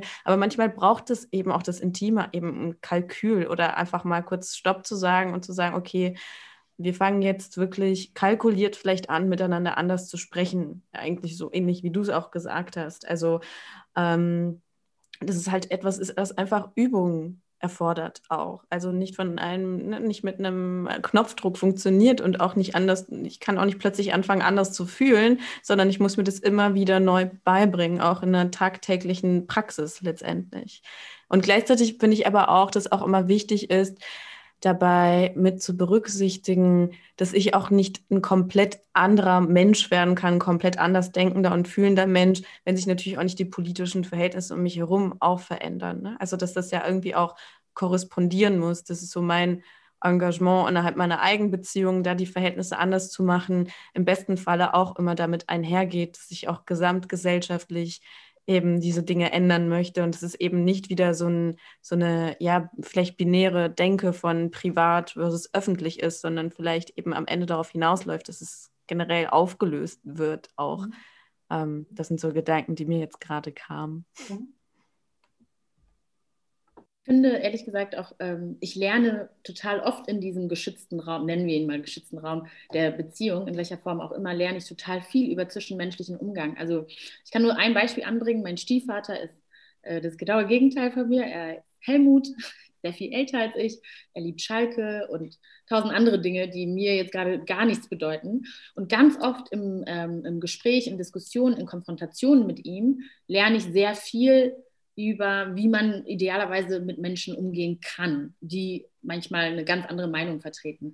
Und aus diesem, also das, was wir vorhin gesagt haben, dass man auch verschiedene Theorien irgendwie und, und, und Meinungen erproben kann in diesem Schutzraum, genauso lerne ich aber auch ganz viel in diesem geschützten Raum, was ich dann manchmal versuche nach außen zu tragen, weil ich finde, Diskussion mit Menschen, die man halt nicht kennt, das ist so eine Gleichung mit tausend Unbekannten. Ich habe überhaupt kein, also das Vertrauen, das ich zu meinem Stiefvater habe, das habe ich ja nicht zu irgendeinem wildfremden Typen auf Twitter so oder zu, mit wem auch immer ich irgendwie diskutiere, Gott sei Dank auch. Ähm, aber ich finde halt, ich kann da ganz viel von lernen, weil wirklich, es gibt manchmal Diskussionen, bei denen ich natürlich extrem voreingenommen bin oder eine ganz starke Haltung habe. Und mein Stiefvater, sagen wir mal, der hat jetzt irgendwie eine komplett konträre Meinung. Und wir nähern uns irgendwie dem an. Und dadurch, dass es aber Vertrauen und Liebe und wie auch immer ähm, da herrscht und da eine gewisse Sicherheit ist, dass wir beide ernsthaft daran interessiert sind, irgendwie die Meinung des anderen anzuhören und irgendwie vielleicht, wenn jetzt eine Lösung irgendwie das, das Ziel wäre oder so eine Lösung gemeinsam zu finden, da ziehe ich immer total viel daraus, ehrlich gesagt, aus diesen Unterhaltungen mit, mit, mit Menschen, denen ich vertraue, aber gleichzeitig komplett unterschiedliche äh, Meinungen und Standpunkte habe. Und ich versuche das dann als Learning sozusagen nach außen manchmal zu tragen, wenn ich dann eine Diskussion habe mit Leuten, wo ich auf den ersten Blick das überhaupt nicht nachvollziehen kann, versuche ich mir immer vorzustellen, dass sie ja auch für irgendwen ein Stiefvater oder ein Vater oder was auch immer sind und jetzt nicht nur direkt irgendwie ein Troll sind oder so. Das, das noch dazu. Und ja auch voll viel auch entlernen. Ne? Ich meine, auch so aus einer Poly-Perspektive zum Beispiel irgendwie Eifersucht entlernen. Ähm, ja, da, da habe ich auch total viel irgendwie auch das Denken dazu gebraucht, irgendwie das zu dekonstruieren und das zu verstehen, woher kommt das eigentlich, womit hat das zu tun, warum ist das so mein Impuls und irgendwie, also für mich war das zumindest so, dass ich das auch wirklich so Stück für Stück wirklich entlernen musste und dass da immer irgendwie auch Denken und Fühlen so ein gemeinsam einherging. Zum Beispiel jetzt so als Beispiel, genau. Hm. Ähm, vielleicht auch noch, lass uns noch kurz irgendwie über, über Liebe und Körperlichkeit sprechen. Ina, du ähm, arbeitest ja bei Other Nature, einem alternativen Sexshop. Ähm, was würdest du sagen, ähm, wie ja diese normativen Vorstellungen von Liebe, ähm, die wir haben, auch Sex und Körperlichkeit beeinflusst? Auch so eine kleine Frage, ne? Klar, zum Schluss noch eine kleine. zum, Schluss, zum Schluss noch so, so eine kleine Nebenfrage ähm, also ich finde, das ist so eine wahnsinnig große Frage natürlich. Und ich glaube, dass ähm, in vielerlei Hinsicht unsere Gesellschaft uns ganz, ganz toxisch prägt oder geprägt hat und einfach viel damit zu tun hat, das dann zu entlernen, wie ähm, Anna und Shader das gerade auch gesagt haben. Und ich glaube, dass, also ich habe da auch so länger drüber nachgedacht und ich glaube, für mich kam es tatsächlich Ich habe das so versucht, irgendwie so runterzubrechen, was so die größten Faktoren sind, wo ich irgendwie für mich das Gefühl hatte, okay, was bringt uns denn eigentlich eine Gesellschaft bei und was müssen wir uns eigentlich selbst wieder so entlernen oder anders, anders lernen. Und ich hatte das Gefühl, dass zum einen so für mich so ein riesen, riesen, riesen Punkt das Thema Scham war. Ähm, dann hatte ich das Gefühl Kommunikation und auf jeden Fall so Grundschatzwissen. Und alles ist auf jeden Fall durchzogen von Scham. Also jeder Bereich so Sex und Körperlichkeit ist für mich einfach so wahnsinnig geprägt davon, ähm, wie wir, ähm, wie wir, ja, wie wir anerzogen bekommen, wie sieht ein Körper aus und wie sieht ein Körper aus, der Sex hat und was macht ein Körper, der Sex hat. Und wie hat er sich dann zu verhalten, ähm, was hat er zu empfinden, und das ist dann halt auch alles wieder eingebettet in so eine Wolke, in so eine Dunstwolke von so einem Mythos. Also wenn wir jetzt an so Filme und Serien denken, und selbst wenn wir an so gängige, weiß ich nicht, normative Pornos oder sowas denken, ähm, wird uns ja ganz häufig vermittelt, dass Sex auf eine ganz bestimmte Art und Weise aussieht. Also der heteronormative Sex natürlich und ähm, aber auch es wird trotzdem nie detaillierter darüber gesprochen. Also vor allem, wenn wir uns jetzt so an Filmen und Serien orientieren, da hört es dann ja an einer Stelle auch auf, wo man, okay, man sieht ein bisschen, was als nächstes passiert, aber eigentlich weiß man es nicht genau und dann spricht man da auch nicht drüber, weil das ist ja das Romantische daran, dass man eigentlich nicht darüber spricht, was genau passiert. Deswegen ist ja Kommunikation auch so unsexy. Also es wird ja nicht drüber gesprochen, was wir eigentlich wollen, was wir uns wünschen würden auszuprobieren ähm, wie wir gerne angefasst werden wollen würden, was wir auch nicht machen wollen, ob wir überhaupt Lust auf Sex haben oder Körperlichkeiten oder sexuelle Situationen. Und ich finde, das alles zu entlernen und dann sich zu trauen, das auch mit einer Person zu teilen und zu sagen, hey, ich habe da Bedürfnisse und ich würde da gerne drüber sprechen. Und dass wir uns da jetzt langsam mit den Jahren einfach da annähern und drüber sprechen, was bedeutet eigentlich Konsens, wie können wir Konsens praktizieren, warum ist Konsens nicht unsexy, wie können wir das in bestimmte Situationen einbetten.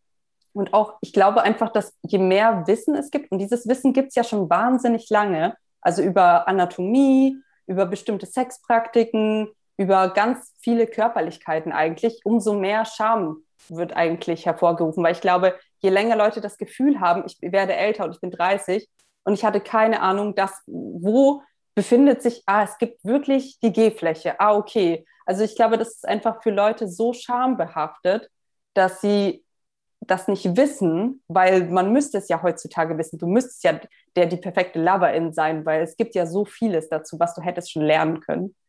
Deswegen glaube ich, ja, das sind so für mich so die Faktoren, die irgendwie eine Rolle spielen. Aber natürlich ist das jetzt alles so, ne, wie Lan vorher gesagt hat, in a nutshell. Also, ja. Ja, stimme ich dir voll zu, Inna. Finde ich echt sehr spannend. Ich finde, ich würde gerne nochmal diesen einen Punkt echt sehr stark machen, dieses dass Sexualität ja in der Gesellschaft auch so ein Refugium ist, von da sind wir ganz authentisch, da müssen wir gar nicht reden ebenso, ja, sondern da ist ja unser wirklich ganz körperlicher, ganz emotionaler, direkter Ausdruck eben, ja, also und dass damit ja auch so dieses Reden ganz häufig verhindert wird und dieses Hinspüren und Hingucken und dann differenziert erstmal sich zu austauschen eben, ja, sondern diese Bilder liegen da so drüber dann eben, ja, was ich als auch als hochproblematisch ansehe, also das, was du jetzt gerade alles gesagt hast auch, ja. Und dann würde ich gerne auch noch zusätzlich sagen, dass als genderfreie Person war es für mich auch total spannend dann zu merken, da fallen diese ganzen Bilder auch erstmal weg. Also es gibt ja ganz viele heteronormative Sexbilder und dann gibt es ganz viele homonormative Sexbilder und dann gibt es auch transnormative Sexbilder, ja, aber wenn du Sex nicht mehr über Gender wahrnimmst, ja, dann entsteht auch nochmal eine ganz andere Freiheit tatsächlich, was total cool ist, ja. Also da gibt es dann auch gar keine Wörter für oder so, aber das ist echt nochmal eine ganz andere, finde ich, Ebene von, also wo ich dann eben das dann Körpern genannt habe, um zu sagen, ah ja, es gibt um körperliche Berührungen, ähm, Bedürfnisse, Begegnungen oder sowas eben, ja, weil es passt nicht mehr in dieses Modell von Sex in irgendeiner, in irgendeiner Weise rein, ja, also dass es auch da vielleicht größere Veränderungen bedarf, so wie bei dem Wort Liebe, auch bei Sex vielleicht andere Wörter auch cool sein könnten.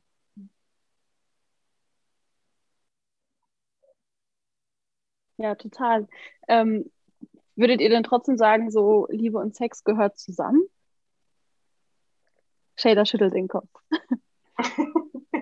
Naja, das kommt natürlich darauf an, was man unter Sex versteht. Ne? Also äh, das kann ja sehr, sehr unterschiedlich sein, aber ähm, ich würde jetzt unmittelbar sagen, so das ist, also der Sex Na, es ist halt irgendwie schwierig, da so eine Aussage drüber zu treffen, wenn wir uns jetzt nicht geeinigt haben, was wir eigentlich mit Sex genau meinen. So, weil das mhm. kann ja auch sehr, sehr unterschiedliches bedeuten. Ja, ähm, aber jetzt so im herkömmlichen Sinne, vor allem so im heteronormativen Sinne oder ja, würde ich sagen, nein. Also schon aus einer bestimmten, ja, romantisch-heteronormativen Sicht, da gehört es natürlich zusammen, das ist ja das Problem.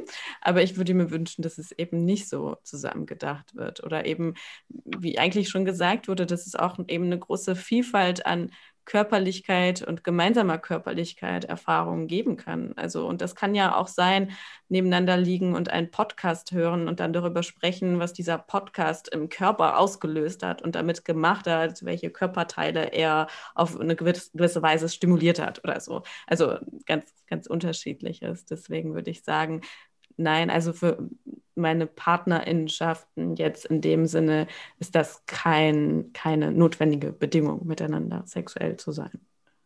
Das finde ich auch total, ja. Also Lieben hat äh, Millionen von Ausdrucksformen, ja. Und da sind auch welche, körperbezogen oder körperlich bei, ja. Und das heißt nicht, dass es immer mit der gleichen Person so sein muss, sondern, aber und die können auch wieder total verschieden sein, ja. Aber Lieben hat so viele Ausdrucksformen und das ist wunderschön. Und es gibt auch wunderschöne körperbezogene Ausdrucksformen, aber die können auch sehr, sehr verschieden sein, je nachdem, ob ich einen Baum liebe oder einen Menschen liebe oder so weiter. Ja, kommt ja auch sehr auf Situation und Kontext und äh, die Beziehung an.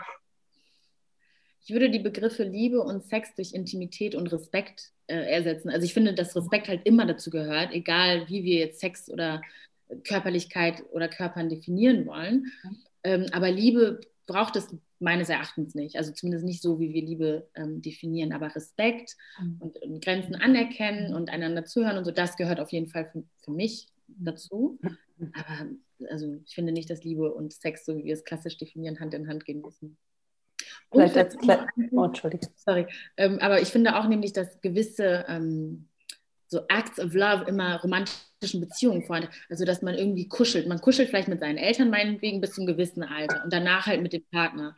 Und ich denke immer, was für wahnsinnige Kuschelgelegenheiten lassen wir denn bitte aus? Ich, wenn ich kann, wenn Corona nicht wäre, würde ich den ganzen Tag mit meinen FreundInnen auch kuscheln, weil ich finde das so schön. Kann ich bestätigen. Anna ist sehr kuschelfreundlich. voll bei euch. Ich verstehe nicht, warum das immer nur der romantischen ähm, Beziehung da irgendwie ähm, zugesprochen wird und den anderen halt entsagt wird. Und das, das, das macht keinen Sinn für mich. Mhm. Also ich wollte nur ganz kurz ergänzen, dass ich glaube, dass das wahnsinnig befreiend ist, darüber nachzudenken, dass das entkoppelt sein kann. Und dass ich glaube, dass es viele Leute, bei ganz vielen Leuten sehr viel Druck rausnehmen würde.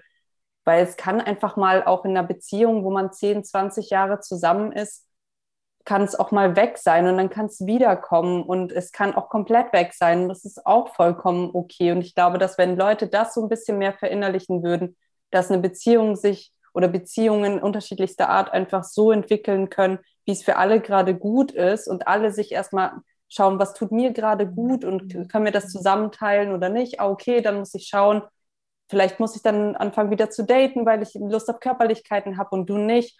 Und ich glaube, dass einfach das wahnsinnig befreiend und so Druck lösen, wenn wir an Langzeitbeziehungen und Langzeitverbindungen auch denken, ist, weil ich glaube, dass viele sich nicht vorstellen können, dieses, oh, ich muss auf eine Person Lust haben oder ich muss auf eine mit einer Person alles teilen oder ich glaube, dass, dass dieses Konzept einfach, also dass dieses, ich muss das für immer eine Sache mögen, dass wir, wenn wir uns davon befreien, dass das wahnsinnig ja, erleichternd sein könnte. Hm.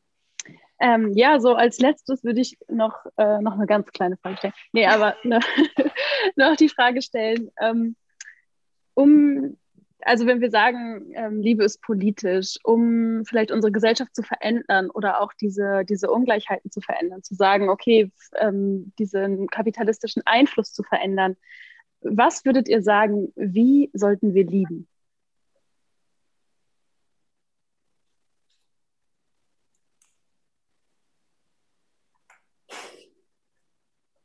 Versuch's mal mit einer kitschigen Antwort. Ja. Weil Freitagabend ist. Ähm, nee, also ich finde, wir sollten idealerweise halt so lieben, wie wir leben. Irgendwie mit, mit Geduld, mit Verständnis, mit Rücksichtnahme, aber auch mit klaren Grenzziehungen und Kommunizieren dieser Grenzen. Weil ich finde nicht, also dieses Aufopfern oder diese Hingabe, die oft immer unter Liebe oder unter Beziehungen immer so ein bisschen mitschwingt, hm, halte ich für schwierig, mindestens schwierig, ähm, weil ich eben das auch wichtig finde, wirklich seine Grenzen klar zu ziehen und auch klar zu benennen. Und ich glaube, das tut uns gut, wenn wir so leben und das tut uns auch sicher gut, wenn wir so lieben. Und das geht dann, würde dann für mich dann Hand in Hand gehen. Hm. Hast du aber sehr schön, schön gesagt. Danke. ja, so, ja, danke. Ja. ähm, aber ich meine, vieles haben wir ja auch schon gesagt. Also ich finde halt immer diese, diese, dieser Gedanke der Nachhaltigkeit, des Aushaltens, eben Nachhaltigkeit ähm, oder die Vorstellung, dass wir nachhaltige, fürsorgliche Beziehungen führen können, eben nicht auf diese hetero-mononormative Vorstellung von Beziehung zu reduzieren, also romantischer Beziehung, sondern zu wissen, dass wir diese Form der Beziehung zu vielen anderen Menschen aufbauen können. Es ist natürlich sehr viel mit Fragen nach Zeit zu tun hat und zeitlichen Ressourcen und anderen Ressourcen. Also es geht natürlich auch viel um Zeitpolitik, womit wir auch wieder eigentlich bei dem politischen Aspekt wären. Also ähm, das ist immer um Fairness eben ja im unmittelbar intim gehen muss, aber eben auch darüber hinaus eigentlich ja das politische Streben auch danach, dass vielleicht eben so viele Menschen wie möglich Zärtlichkeit erfahren können oder Liebe erfahren können, was auch immer das mhm. für sie bedeutet, in sicheren Räumen, in äh, Wohnungen, wo ihnen keine Räumung droht, äh, wo in Verhältnissen, wo ihnen keine Abschiebung droht und so weiter und so fort. Also ähm, vielleicht irgendwie auch so ein bisschen Liebe, vielleicht so ähm, ja, politisch-aktivistischen Sinne, also einander ein Versprechen geben, also diese Verhältnisse auch aus Zärtlichkeit füreinander, aber auch aus Zärtlichkeit oder Liebe zur Gerechtigkeit irgendwie verändern zu wollen, eben als Freundinnen, Herzensmenschen, mhm. Genossinnen, wie auch immer man sich da äh, genau einander zuwenden will. Das ist so mein kitschiger Schlusssatz für heute. Abend. Er war auch wunderschön kitschig. Bei mir ist jetzt so ein Sonnenuntergang dazu. Sieht wunderbar oh. aus. Jetzt packen wir noch den Rotwein eigentlich aus. eigentlich. So ein Ka Kamin im Hintergrund, der so prasselt.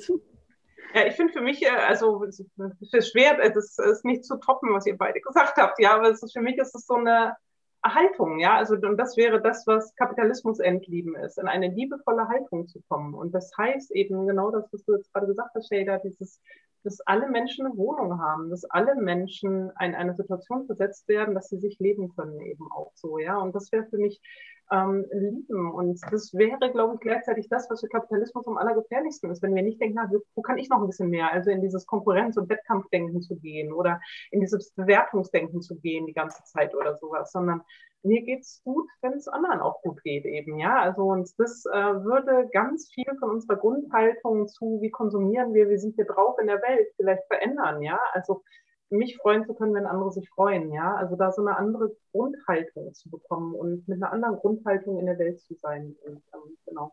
Das löst nicht alles sofort und das löst nicht strukturelle Probleme alle sofort, aber es wäre auf jeden Fall ein Start. Und vielleicht auch nochmal so ein Blick nach außen. Also ich finde, dass nicht wir für alles immer verantwortlich sind in unserer Bubble, weil ich finde irgendwie auch so dieser Blick von ähm, erstmal weg von sollen. Also ich finde, ich würde weg vom Sollen hin zum Wollen und dann auch nochmal weitergehen und zum Können. Also manche Sachen wollen wir zwar, aber können sie nicht. Und ich finde es total wichtig, von diesem Sollen wegzukommen, mhm. ähm, weil ich glaube, dass das einfach wahnsinnig viel eröffnet und auch erstmal einen Blick drauf wirft, was, was, was will ich überhaupt? Was für eine Form von Beziehung? Wie will ich lieben? Wie will ich mit Menschen in meinem Leben sein? Und ich glaube, aber auf der anderen Seite auch von denjenigen, die eben den größten Nutzen in unserer Gesellschaft aus so einem normativen Kontext ziehen, dass ich mir ehrlich gesagt auch sehr viel Solidarität, Unterstützung und Allyship oder nicht nur Ally, eigentlich eher auch Accomplice wünsche. Also ich wünsche mir eigentlich, dass Leute sich viel mehr mit ihren Privilegien für mit anderen Leuten solidarisieren und sich dafür einsetzen, dass andere mehr Zugänge und Privilegien einfach zu Sachen haben. Also wenn es für dich wahnsinnig einfach ist, weil du verheiratet bist, weil ihr überhaupt kein, keine Adoption, euer, euer ähm, kein, nicht vor Abschiebung bedroht seid oder von anderen Dingen, dann kann man sich doch durchaus darüber Gedanken machen, wie kann ich das solidarisch einsetzen, wie kann ich andere Leute zum Amt begleiten, kann ich vielleicht Anrufe tätigen. Es gibt so viele Kleinigkeiten, die Leute machen können. Und es ist einfach, es kostet wahnsinnig viel Energie, sich immer gegen, gegen die Gesellschaft, gegen das, was die Norm der Gesellschaft ist, andauernd dagegen anzugehen. Und ich glaube, ich würde mir so als Ausblick auch wünschen, dass die Leute, die mit sehr vielen Privilegien durchs Leben gehen, vielleicht auch versuchen, nochmal einen Blick darauf zu werfen, habe ich Leute in meinem Umfeld, die ich eigentlich noch mehr unterstützen könnte, weil ich einfach viel mehr Energie habe und weniger Kraft aufbringen muss, um durchs Leben zu gehen. Und ich glaube, es gibt für uns alle Menschen, die wir irgendwie mit Kleinigkeiten solidarisch uns, ja, uns miteinander einfach mehr solidarisieren können. Ich glaube, das ist so mein, vielleicht viel weniger poetisch ausgedrückt als von euch dreien. Also ich hoffe, ich habe jetzt den Sonnenuntergang nicht so geclasht oder so, aber ähm, es ist so ein bisschen so mein kleiner Rant vielleicht noch zum Schluss. Ja, vielen Dank. Damit sind wir jetzt am Ende. Vielen Dank für eure, ähm, ja, eure tollen Schluss. Ähm, äh, Plädoyers für die politische Liebe, ähm, auch für eure Zeit. Ich, ich freue mich total. Es ist ein super schönes Zusammenkommen am Freitagabend. Ähm, genau, für alle, die eure Bücher, eure Veröffentlichungen, eure Kolumnen, eure Podcasts noch nicht gehört haben, kann ich einfach nur sagen, in meiner Recherche bin ich da ja nochmal total durchgewandert und ähm, ja, es ist einfach ähm, ein fantastischer Weg und ähm, weil wir jetzt heute Abend ja nicht alles ansprechen konnten, was vielleicht noch übrig bleibt, kann ich da auf jeden Fall nochmal empfehlen, da irgendwie so durchzuwandern durch die ähm, verschiedenen Veröffentlichungen. Ja, ich bedanke mich herzlich bei euch für ähm, diesen, ja, diesen wunderschönen Talk zur Frage, wie politisch ist die Liebe. Ähm, ich bedanke mich bei Ina Barenberg, bei Lan Hornscheid, bei Shader Kurt und bei Anna Duschine. Vielen Dank, dass ihr da wart. Und ja, ich wünsche euch einen wunderschönen Freitagabend. Danke, danke, danke Marie. Das war super cool. Schön mit euch. Danke euch allen. Und danke an das Team. Ja, alle, die zugehört haben. Ja, an alle Leute. Genau. an alle, danke an alle. danke an alle. Liebe an alle vielleicht. Liebe an alle. Jetzt Rotwein vor dem Kaminzimmer. genau. ja, Tschüss. habt es schön. Ciao. Dann, Tschüss. Ciao.